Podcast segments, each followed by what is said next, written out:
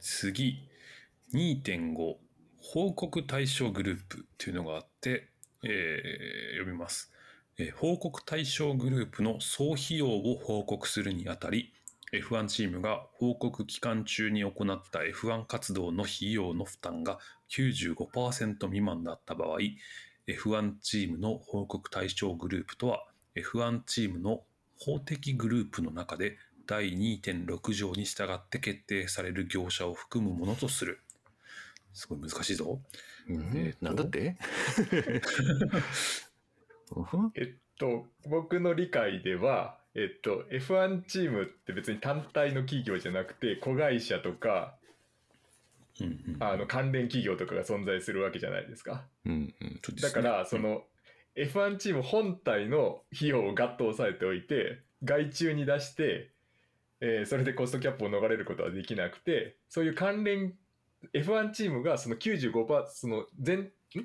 えーと、コストキャップの95%以下しかコストを使ってなかった、費用を使ってなかった場合は、95%を超えるまで関連企業をどんどこどんどこ増やしていくっていう意味だと思います。はあ。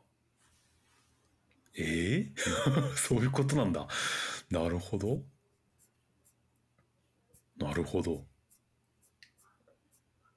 お前らも F1 にやったことにするぜみたいなことになるってことですか？そうそうそうですね。で、それがその法的関連のあるまあ、グルグループ会社ってそうですねいいと思うんですけど、はい。不足、付録の92番、法的なそのグループっていうものに何を含むかっていうところが書かれていて、それに4つ挙げられてます。1個目が、まあ、F1 チーム本体のことですね。で、B が2つ目、F1 チームの直接直接または間接的な支配者。親会社ってことなのかな？うんえーっと、そうですね。支配者も確かあったような気がする。最終的な支配当事者まで含むと書かれてます。で、うん C、3つ目が F1 チームの子会社、関連会社、共同事業体、または、えー本定義 B、つまり、え間接的もしくは直接的な支配者に該当する業者。4つ目、F1 チームに対して重要な影響力を有する団体。えーこれが一つのグループを形成するので、はい F1 チームが費用を減らして、B、C、D に仕事を回して、あのコストキャップをうまく逃れることはできないと。だから、この。A 付録92の A たす B たす C たす D が95%にを超えるまで A がまずあって、95%超えるまでは次にたくさんふ、えー負担している業者を入れてそれでも95%を超えなければさらに別の業者を入れてっていうふうにやって必ずその費用はどこかが負担しているってことにえーするっていう意味だと僕は思いました。なるほど。うんこの95%の何の95%なんだろうかっていうところがちょっと今気になっえっと、たんですけど、あ書いてあります。F1 活動の費用です。の費用。はい。うんだから F1、F1 に関連する活動の費用そうですね。それは付録の44でなので。定められてますよね。書いてますね。F1 活動。F1 チームの運営及び選手権の参加に関連して F1 チームにより、または F1 チームを代表して行われるすべての活動。これには車両の研究、開発、設計、製造、テストとレース、並びにチームのマーケティング活動に関連するすべての活動を含むが、以下の活動は除く、えー F1 チームが使用するパワーユニットの供給を可能にする活動、FIA プ,ロジェ FIA プロジェクトに参加するための活動と。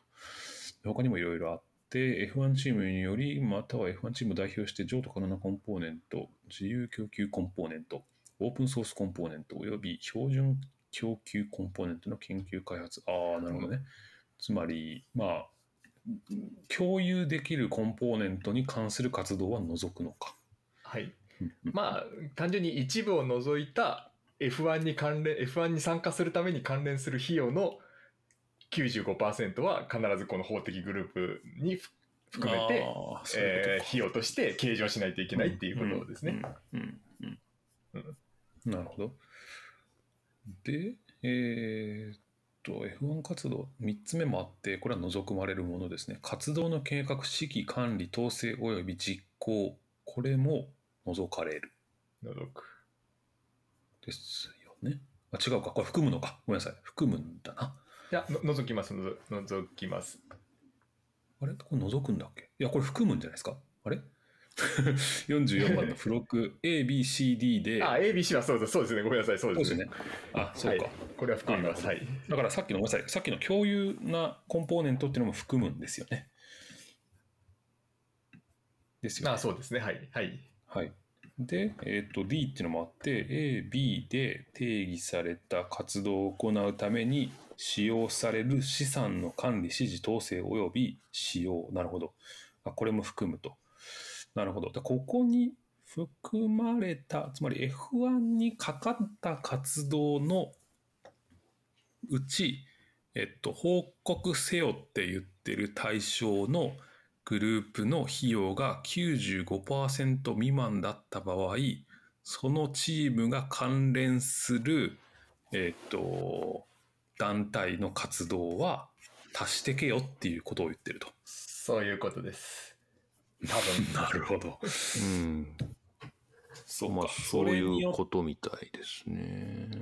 それによって外注して我々の予算はこんだけだったんで大丈夫っすって言い出すやつを防いでると。そういうことだと思われます。まあ確かにそうっすね。ああ、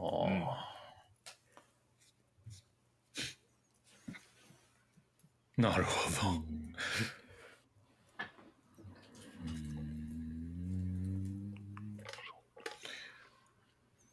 この法的グループの存在は結構面白いですね。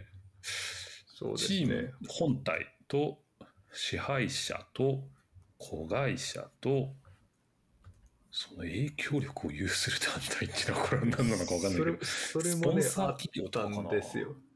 はいはいはいはいそれも、えっ、と、別のところに、あ、ここに中央つけとけばよかったな。すいません。どっかに書いてあるはずです。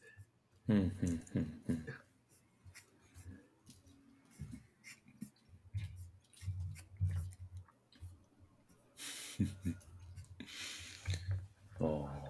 重要な影響力134かな？134 134番。重要な影響力、えー業務の業業者の財務及び経営方針に決定に参加する権限でその業者の支配及び共同支配には加わらないものを指す。重要な影響力は株式保有議決行使議決権行使、えー定款、えー契約などによって得られるなるほあ、株主はまあ分かりやすいですね。だから。どああそうかうん。株主の企業が、あの F1 活動の費用を負担していったらそれも含めないといけないとか、まあ、そういうような感じになるねなるほどなるほどそういう構造になるほど。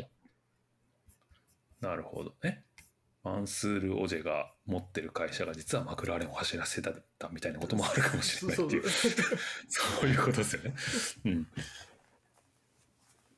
トト・ウォルフがもうんは株,、株結構持ってると思いますけど彼が個人的な会社を持っていてそれが F1 メルセデスの F1 に寄与しているとしたら、うん。それはメルセデスのあの費用じゃありませんとは言えないということですね。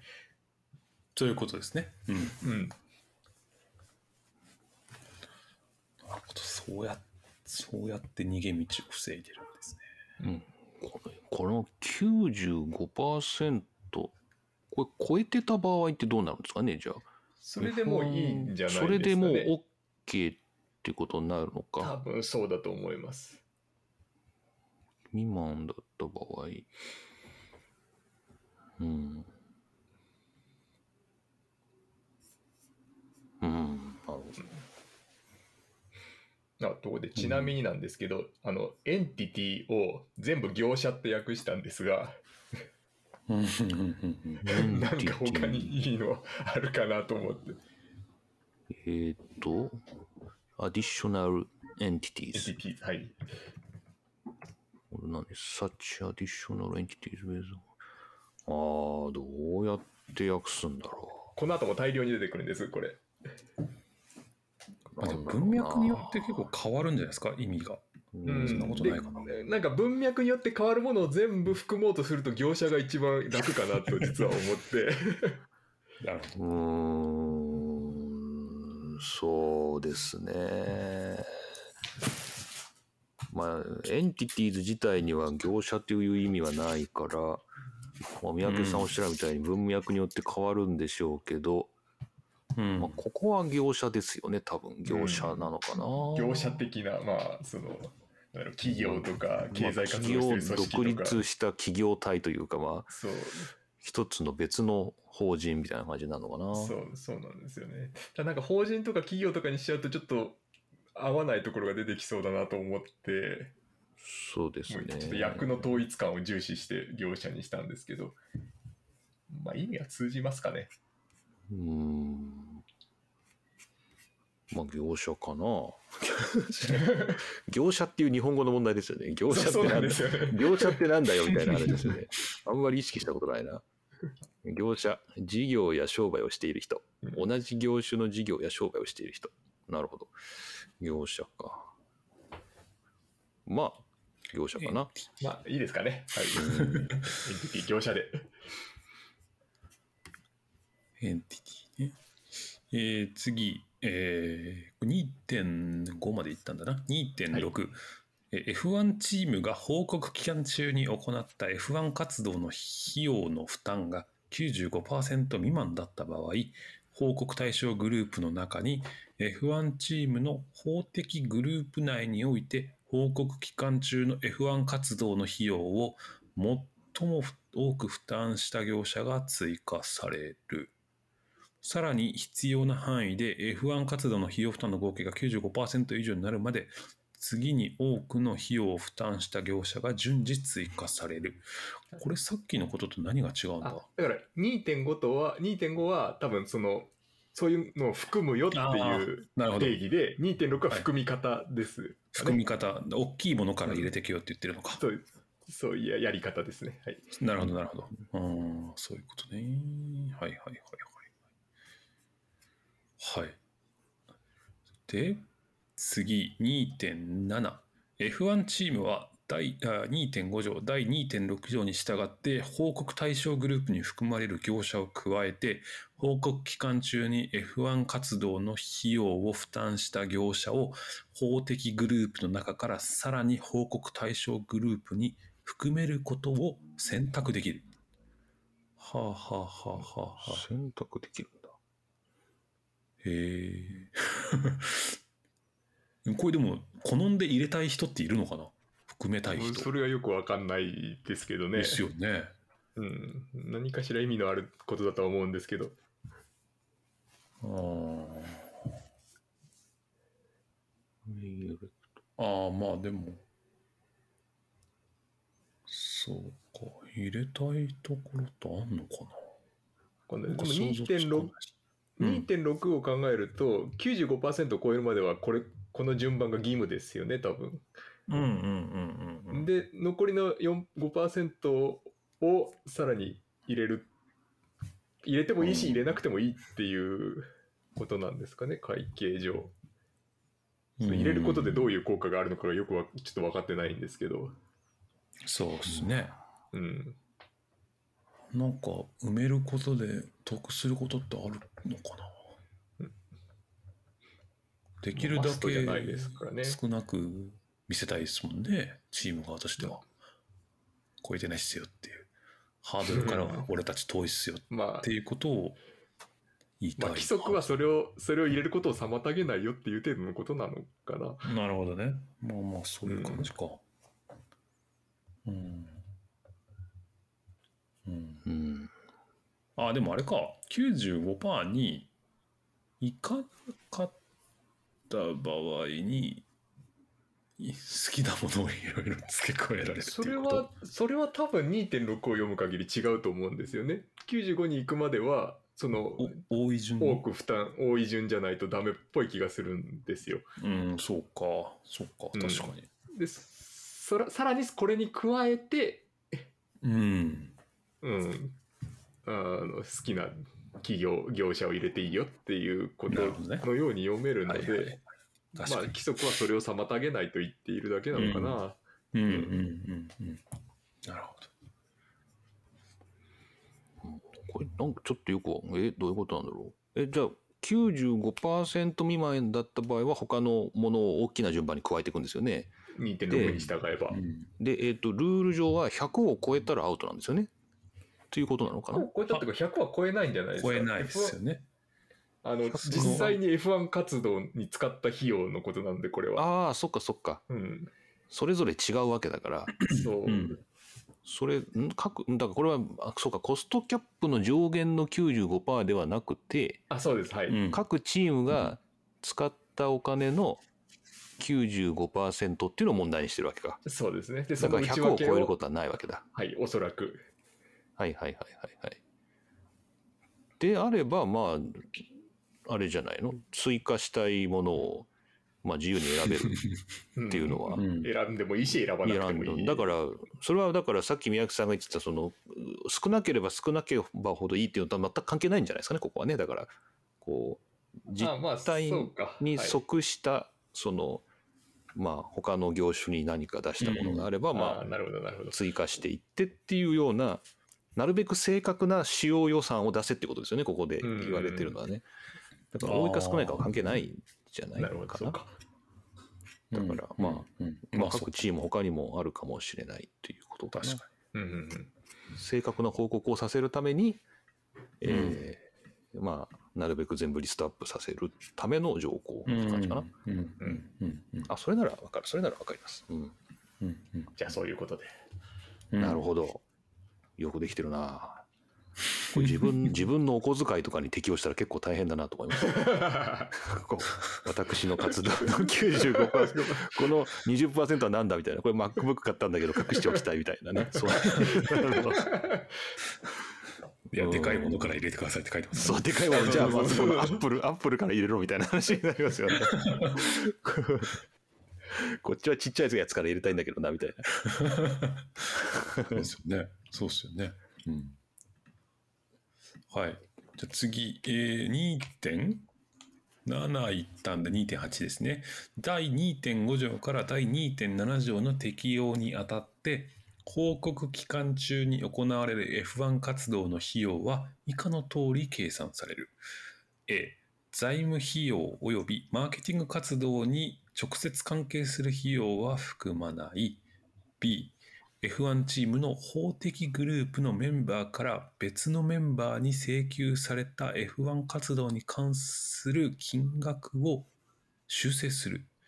修正この修正ちょっと分かんないんですけど後に修正っていう項目出てくるんですよ、うんあのアジャストメントって、まあ、それが修正か修正でいいのかどうかも分かんないんですけど、まあ、要するに、うんうんあの帳簿に載せるにあたっていろいろあのし調整？う。うんん。あのアジャスト。書き方が、はい、書き方があるみたいなんで、まあ、それのことだと思います。あの実際に支払った金額というよりは、なんかこう帳簿において何かしらしたするように計算されると。あまあ、それこそあのレートの違いとかもここに含まれるんだど。と思います。はいはいはいはい。えーと財務費用って言ってるのは、まあえっと58番の不足に書いてますけど、えとまあ、利息だったりとかあと取引手数料とか、えーっと遅延の手数料 支支払い遅延の手数料あとはリースの利息。まあその辺の話ですね。うん。で、まあ、お金借りた時の、うん、そうですね。だからまあ物を買ったとか人を動かしたに関するお金ではないっていう感じかなうんそうですね。まああのなんだっけ財務諸表とかにも出てくる部分ですよねなんそれなんていうか忘れちゃいましたけど、うんで、えっ、と、93番っていうのが、えっ、と、マーケティング活動って書かれていて、マーケティングアウトプットの作成、開発、展開。うん。えースポンサーシップの契約の認識、交渉、合意、対応。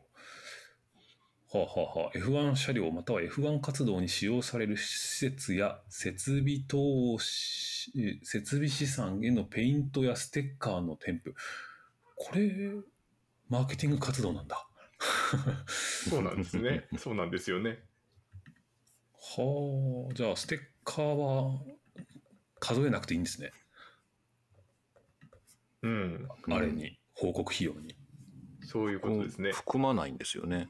含まないんですね。へえ、なるほど。なるほど。で、もしくは、あおよび、えープロモーションのイベント、デモンストレーションイベント、または商業権者が主催する他のその他のデモンストレーションイベントの実施っていうのもお金に含みません。だから、レッドブルが東京でデモランします。東京に行かなきゃいけませんっていうのは、えっと、かかるお金には入らないっていうことですね。そうですね。うんうんうんうん。これでもステッカーとか、まあ言うてまえば、報告義務がいらないんだ。じゃあなんか、すっげえ高くかかった車に対して、ステッカーが3億だったんですよみたいなこと。まあそれはすごいよね。そういうことはできないですよね、でも。できないのかな？まあできないか。あの、あとで適正価格っていうことも出てくるんですよ。ああ、なるほどね。うんはいはいはいはい。ああ、そうなんだ。あそうか。だから、三宅さんが言うのは、例えばフェルスタッペンの車直すのに2億かかったんですけど、1億7千万円はステッカーでしたみたいな、そうそうそうそう。請求書を出せみたいなね。そうですね。うん。そういうことは、まあ、適正価格が定められているからできないと。そうです。うん。なるほどね。34の直接の関係というのをもって一応付則に書いてあって、特定の活動について以下の場合を指すもの。難しいな、これ。その特定の活動が行われなかった場合に、費用が回避されたと見込まれる。その費用が配分なしで個別に識別可能である。これはどういうことだ？えっと、やらなかったらかからなかっただろうと思われるお金。だからマーケティング活動をやらなければ、その、まあ、5000万円なら5000万円はかからなかったっていうことですよね。で、さらにこう、個別に識別可能であるだから、ちょっと、なんだろう、テストのデモ欄とちょっと混ざってるとかはダメで、もう完璧に、もうマーケティングのそのの東京行って走りましたっていうことで完璧に計上されているっていうことじゃないですかね。うん。なるほど。なるほど。ああ、そういうことか。なるほど。まあ、明確にそれだと言えるみたいな、そういうことですね。そうですね。はい。うんうんうんうんうん。何かにまたがってないっていう感じですかね。うんうん。うん。これは結構難しそうですよね。だって、うんなんか、広告活動にかこつけて新型のウィングをテストするとかそうそうそうそうそうそう。そういうのですよね。あなんかフィルミングデーとかってそうそう、フィルミングですよね。そうこれはあのお披露目なの？テストなの？っていう ところってあると思うんですけど、うん。そうまあそこはあのなんだ帳簿上は絶対に識別できてないといけないっていうふうに定められてるわけですね。そうですよね。だから、スポーティングレギュレーション的にはフィルミングデイで多分、んやっていいのかな？あれ、うんテステスト、まあ、あでもやっていいダメなんですよね。ダメなのか？ダメか？いや、まあ、グレーですね、そこは。グレー。まあねまあそこは問い通ってないのかな？うん。広告活動、ただ予算的にはそれは分けろっていうことですね、きっちりそうですね。うん。うんこっちの方が厳しいな、そうですね。うん。まあ、逆に言えば、計上してしまえばやってもいいということか。まあそうですね。また帳簿にどう書かれてるかっていうことが結局最終的な、あの証拠になると思うんですけどね。うんうんう。うんん。うん。まあ、でも、フィルミングデーはフィルミングデー費用なんじゃないですか？だから、マーケティング費用なんじゃないですかね。マーケティング費用ですけど、っていうことでしょ？あ、いいのかそれを。でもコストカップキャップ管理局がいやこれなんかちゃんと実装してるよねとかいうツッコミが入っちゃうとちょっと怪しくなってくるっていうところが怖いんじゃないですかね。でもそれ若干じゃあ競技規則の否定も入ってきますよね。そうですよね。うん。うんなるほどね。ああ、そうか。まあ、確かに厳しい。うん。うん厳しいですこね。んこの28の B は、あ、2.8の B はどういうことなんでしょうね。F1 チームの法的グループのメンバーから別のメンバーに請求された F1 活動に関連、ああ、だから、おそらくですけど外部業者にパーツをからばパーツを買ったとかっていうこともちゃんと含めよう。ていうそうそれも F1 活動だからだと思う。うんなるほどね。うんなるほどね。そっか。shall まあそり be ゃそうだ made having adjusted out? 正直ここの役はちょっと全然自信ないです。変わった英語ですよね。shall, shall be. うん。直調整する。ん F1 チームの法的グループのメンバー。え、これさっきの中ですよね。何番だっけ？えーっと、50何番92番か。92番か。はい。F1 チーム。ああ、そういうことか。な何なんだろうな、これ。この法的グループ外の誰かからと何かの取引をした場合のお金うん。うん。は F1 活動に含まれるってことですよね。うん。法的グループのメンバーから別のメンバーに請求された F1 活動。そうですね。これからの2が逆か、メンバー、あれ ?One member of the F1 team legal group. この、うん、だからえ B から C へとか C から D へとか多分そういうことですよね、これ。うん、法的グループの ABCD の、そうそうそうですね。その中ののな内部のやり取りですよね。やり取り。Which are, which are あ、そうかそうか。そうかそうか。A から B のお金をけ多分その帳簿上何かしらのその修正整理をしないといけないと思うので、あの後から出てくることによると。うんまあ、それをまあ F1 活動の費用として計算するにあたって、まあ、ちゃんとしてねっていうことなのかな。そうか、外部業者じゃないか。外内部かな？そうですね、内部ですね、これ。内部で完結してることですね。内部でやり取りすることもあるからっていうことなのかな？まあそうなのかな。パーツを子会社から買うとか。うん、リチャージ。リチャージね。うん。そうですね。うん、なんか内部でやり取りする的な感じなのかな。それをまあうやむやにするなっていうことなのかな。う。うんうんん。あ、まあ。まあ、リチャージだから、まあ、補填するとか、なんか、こう、内部で、えー取引というか、なんだろう、やり取りをしたっていうのかな、その、うん補填でいいのかな、まあなんか、そんなようなことについての、だから、内部で補填し合ったようなものについて、修正をすることができるっていうようなことなのかな。そう、そういうことか。なるほど。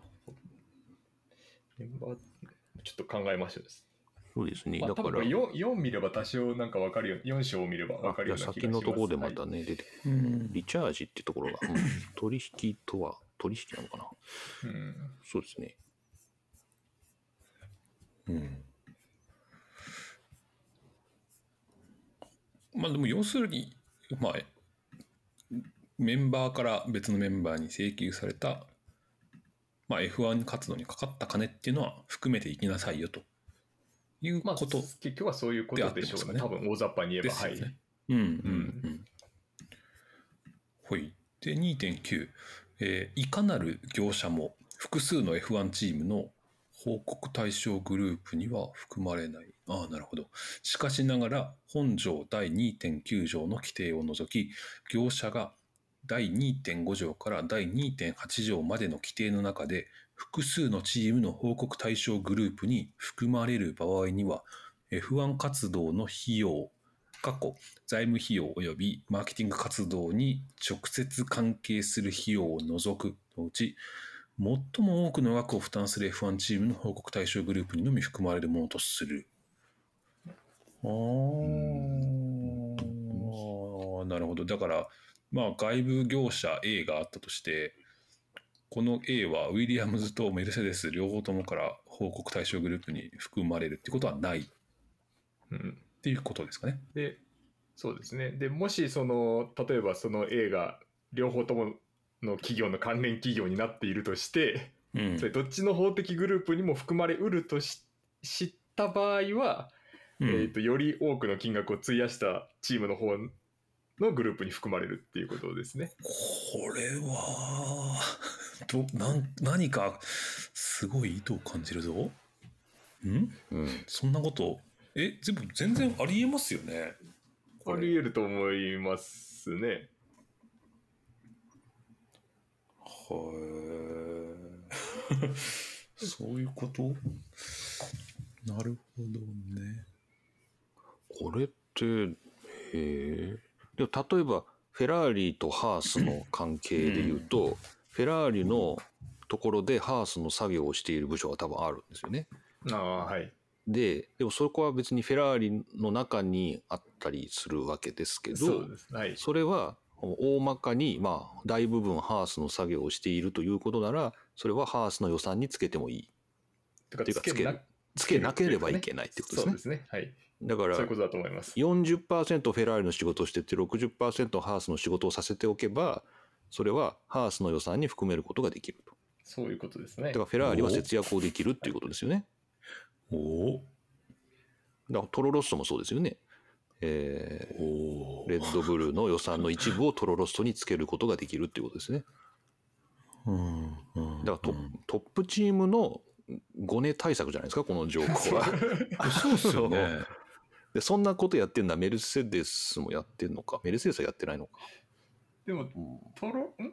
レッドブルの部署としてはダメでそのなんだろう。子会社とかがうん、ですよね。そのレッドブルの子会社がアルあのアルファタウリの、まあ、子会社でもあって。そうですでね、でそれがレッドブル8アルファあアルファタウリ8レッドブル2の仕事をしたとすればそこにかかった分はアルファタウリに含まれるということですね。そういうことですよねこれ、面白いな。ただでもそれ全額じゃないんじゃないかな。結局それはアルファタウリの仕事をした分だけですよね。そのチームの F1 活動だから。うんまあレッドブルの分までアルフファタウリが、あの、引き受けるわけではない。厳密に分けれればですけどねううんん。そんな分けれるもんなのかなまあそこは帳簿ですかね。うん。まあそうですよねうーん。なるほど。えさっきのハースとフェラーリの例はすごい、ちょっと恐ろしいものを感じましたね。フェラーリは多分これフェラーリは節約できるんじゃないかなだから彼は、あのハースに7割時間割いてるんでって言えば彼がフェラーリのためにした仕事っていうのは、まあ、なかったことにできるっていう。いやでも人じゃなくて、その、業者ごとの業者か話だから、はい。そうかそうか。でだからフェラーリの中の一部門でも多分ダメなんですよ、これ。うんうん。うん、あくまでその単独の企業がどっちに含まれるかっていう話だから、ああそういうことか。うん、そうかそうか。 entity ですもんね。の entity。そうかそうだから一つの法人としてということなのかな、うん、そういうことだと思います。まあだからもしかしたら Red Bull Technologies とかはそういう扱いになってるかもしれないですね。まあそうですね。まあ、そうですよね、うん。別法人ですからね、うん。それならいいですよね。で彼がじ彼らが実はアルファタウリの仕事をすごくしていたんだとしたらアルファタウリの方に含まれているはずだということですね。うん。まあ、実際そんなことはないんでしょうが。うんなるほど。うん。なんかすごいな。節税対策みたいな感じで。いろいろテクニックがありそうですね。いや難しい。あるんでしょうね、きっと。うん。いやーこれもう生み出されてるはずですよいろいろなね。テクニックがね。テクニックが。F1 ファイナンシャルプランナーみたいなのがいるかもしれない。うん。ありえるありえる えーじゃあ次行きましょう。2.10、えー関連費用の計算において F1 チームの法的グループ内にありながら報告対象グループ外の業者が負担する F1 活動の費用過去財政費用及びマーケティング活動に直接関係する費用を除くは以下でなければ以下のいずれかでなければならない。A 報告対象グループの業者に適正な価格で請求されそのことによって報告対象グループの総費用に含まれる B 第4.1条 A と I に基づく関連当事者間取引として報告対象グループの総費用の整理により適正な価格での関連費用に含まれるちょっと待ってくださいね。これややこしいぞ。えー報告対象グループ外の業者が負担する F1 活動の費用は、ああ、なるほどね。はいはいはいはい。なるほど。報告対象外の仕事はこういうものですよっていうことなのかな？で、95%を超えた分でもう OK だから残りの端数の端数部分のことを担当している業者的なことですかね。そういうことですよね。うん、うんうんうん。で、関連対象グループの業者に適正な価格で請求され、そのことによって報告対象グループの総費用に含まれる。ちょっと待って。報告対象グループの総費用に含まれるって言ってるぞ。いやだからそのその業者のかかけたお金自体は、えっとはいはい。その費用に含まれないんだけれども例えばその業者が例えばフロントウィング作ってる会社だとしてうん、うんうん。うん。でそのレッドブルがその会社からレフロントウィングを買ったとするならばうん。それはいわゆる普通の市場価格だから格安にしちゃダメでうん。でそのレッドブルがかかがその業者にフロントウィング代として支払ったお金はレッドブルがうんかけた予算になるっていうことだから結局そこであのそっち側の予算に含まれるってわけですよね。うーん。なるほど。はいはいはいはい。うんその業者自体はあの報告対象じゃないけれどもその業者から買ったものはあ元のチームの報告対象の予算に含まれていくっていうことですね。理解です。なるほどね。うんはいはいはい。うんそういうこと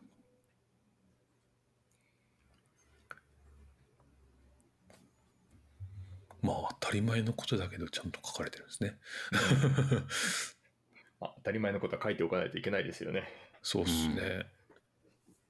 この B はかえー4.1条4.1条というのはおー4.1条長いな。はあ、はあはあはあはあ、センブリあ取引の話が書いてあっておおすごい。最高 A の1 A の1か。